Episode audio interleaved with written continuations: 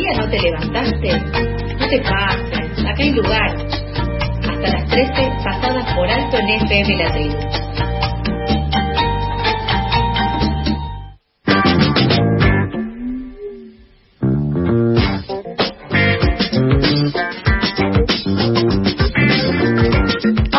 39 de la mañana y seguimos con más información en FM La Tribu. Durante la campaña de las primarias abiertas, simultáneas y obligatorias, no se conocieron muchas propuestas de los candidatos. Podemos agregar también que la agenda de temas se presentó bastante polarizada entre el oficialismo, el kirchnerismo del Frente de Todos y Juntos por el Cambio. Pero una de las pocas propuestas que conocimos por el ala de la izquierda y que recibió un ataque un tanto desconsiderado fue la idea de elevar el salario mínimo a 100 mil pesos. Una propuesta que fue llevada adelante por el Nuevo Más con Manuela Castañera y Federico Winocur a la cabeza. Una campaña que están lanzando nuevamente para que se pueda discutir y para hablar un poco sobre este proyecto. Ya estamos en comunicación con Federico Winocur, dirigente del Nuevo Más. Hola Federico, ¿cómo estás? Buenos días, Sofía, te saluda al aire FM La Tribu.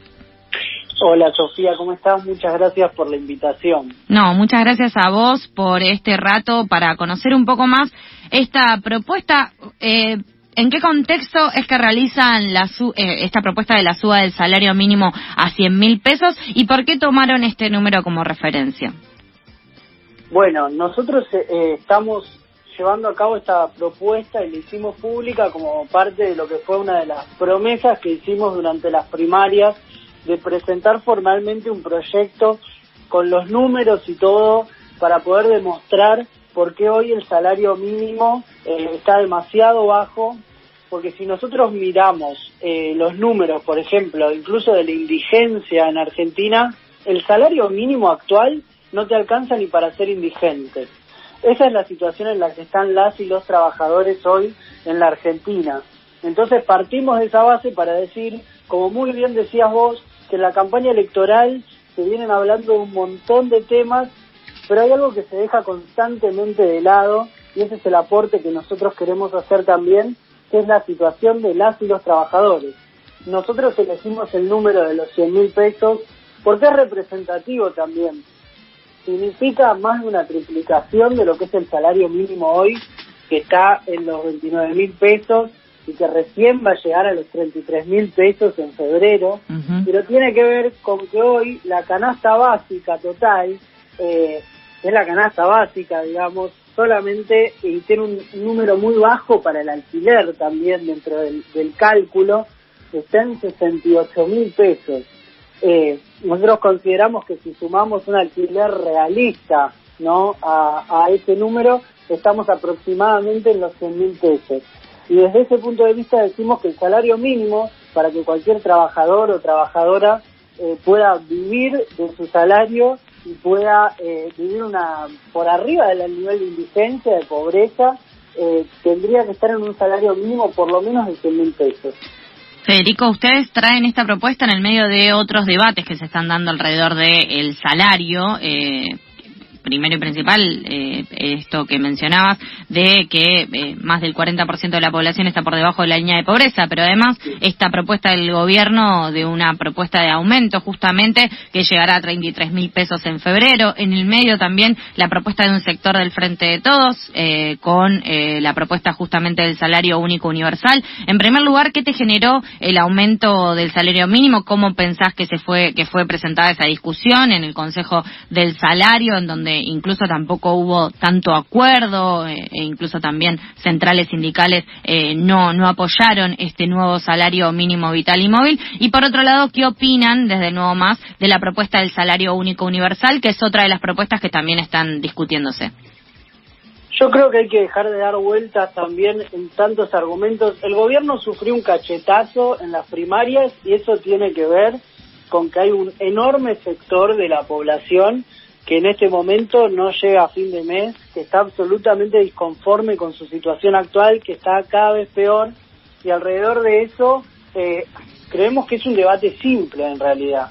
El gobierno, ese, ese número de, aumento que se está discutiendo ahora, 29 mil pesos, 33 mil pesos, es todo demasiado bajo. no termina de cambiar eh, realmente las condiciones materiales de vida de una persona que está ganando ese salario, sobre todo con los números de precarización laboral que hay hoy también, con toda esa situación. Eh, entonces, lo que nosotros creemos es que eh, hay que hacer una discusión clara sobre el salario mínimo para todos los trabajadores.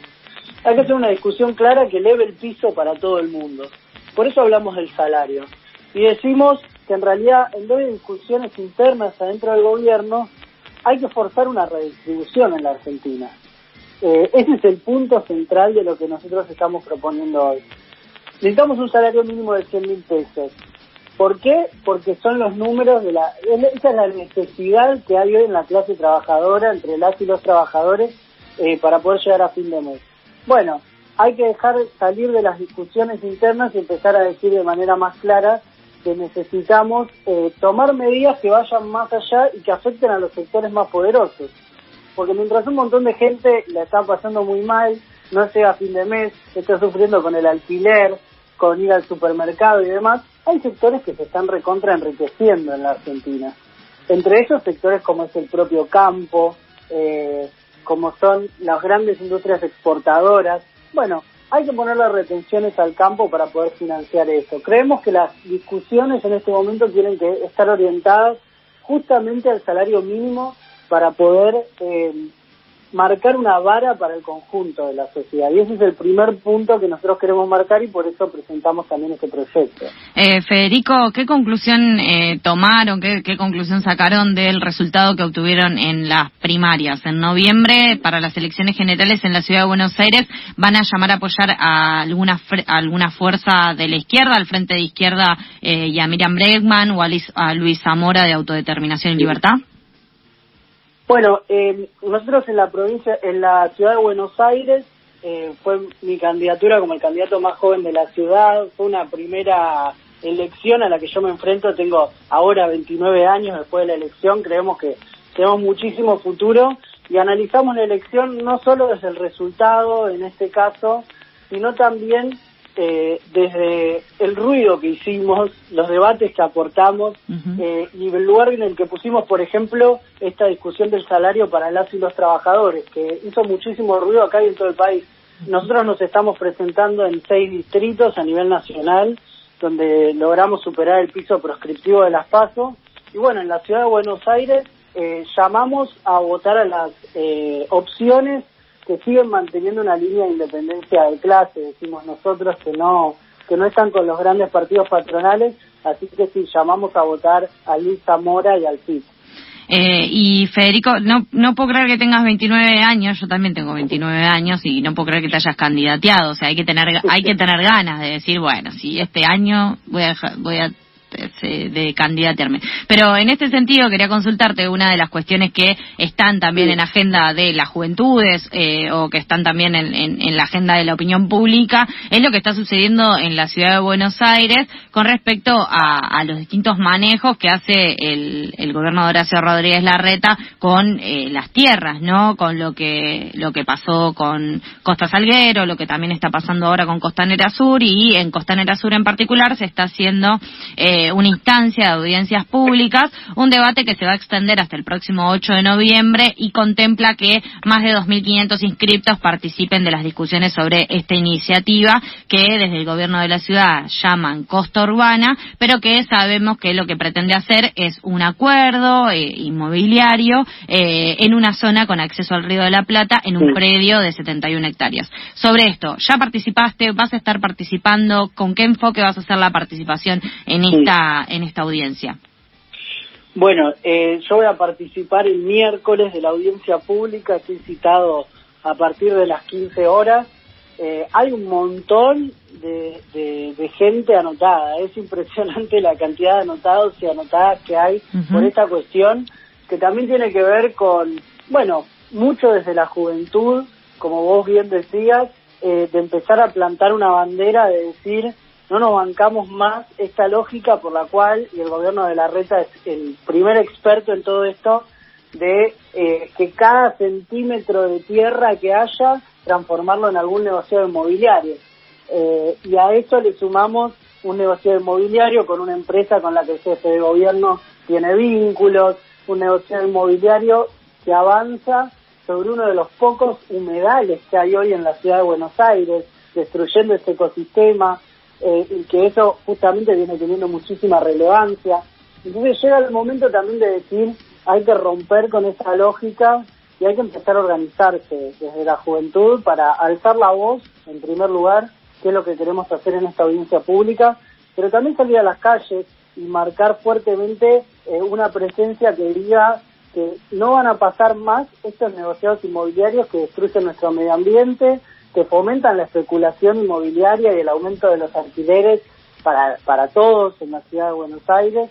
Eh, y desde ese punto de vista me parece que es muy positivo también la cantidad de anotados que hay en la audiencia y que haya tantas y tantos que estén preocupados hoy, eh, porque aparte están de los anotados, por ejemplo, en los primeros días, la totalidad habló en contra del proyecto. Eh, cada tanto hay algunos anotados que parecen más eh, funcionarios del gobierno o militantes del, partido del gobierno de la ciudad que otra cosa, pero casi absolutamente la totalidad de los anotados en la audiencia pública habla en contra de este proyecto de manera clarísima. Eh, así que me parece que es un momento también para que empecemos a plantar bandera y a decir que no van a pasar con estos proyectos de destrucción del medio ambiente, de especulación inmobiliaria y de favorecer siempre los negocios privados. Y Federico, por último, eh, también agradeciéndote un montón el rato para charlar con nosotros, hacía mucho que queríamos hablar con vos también. Eh, comentanos qué es lo que realizan, qué, qué, actividades están haciendo desde Acción Ecológica Anticapitalista, por si alguien, eh, alguna persona que está escuchando ahora quiere sumarse, quiere aportar, quiere también sumar eh, su aporte a las discusiones en esta temática que, que tanto nos atraviesa. Bueno, Acción Ecológica Anticapitalista justamente nació durante esta pandemia como uno eh, entre varios jóvenes referentes y referentas de todo el país, eh, sobre todo poniendo el cuerpo en las calles para decir que hay cosas que no pueden suceder más. Desde el, los incendios en Rosario o en Córdoba hasta el problema de la megaminería eh, en en Chubut o en Mendoza hasta eh, acá en la capital con todas estas problemáticas que hay alrededor del gobierno de la RECA. Nosotros lo que buscamos es organizarnos para eh, salir y que se escuche nuestra voz. Formamos parte también de la coordinadora Basta de Falsas Soluciones, que se está moviendo muchísimo eh, en todo el país y nos parece importantísimo poder poner en primer lugar esto. Así que todos los que quieran sumarse, eh, nosotros estamos todo el tiempo en las calles de movilizaciones, con intervenciones artísticas, con marchas, con canciones, con cantitos, eh, para visibilizar estas temáticas que los gobiernos quieren ocultar. Muchas gracias, Federico. Te mandamos un abrazo grande y ante cualquier novedad estaremos nuevamente en comunicación.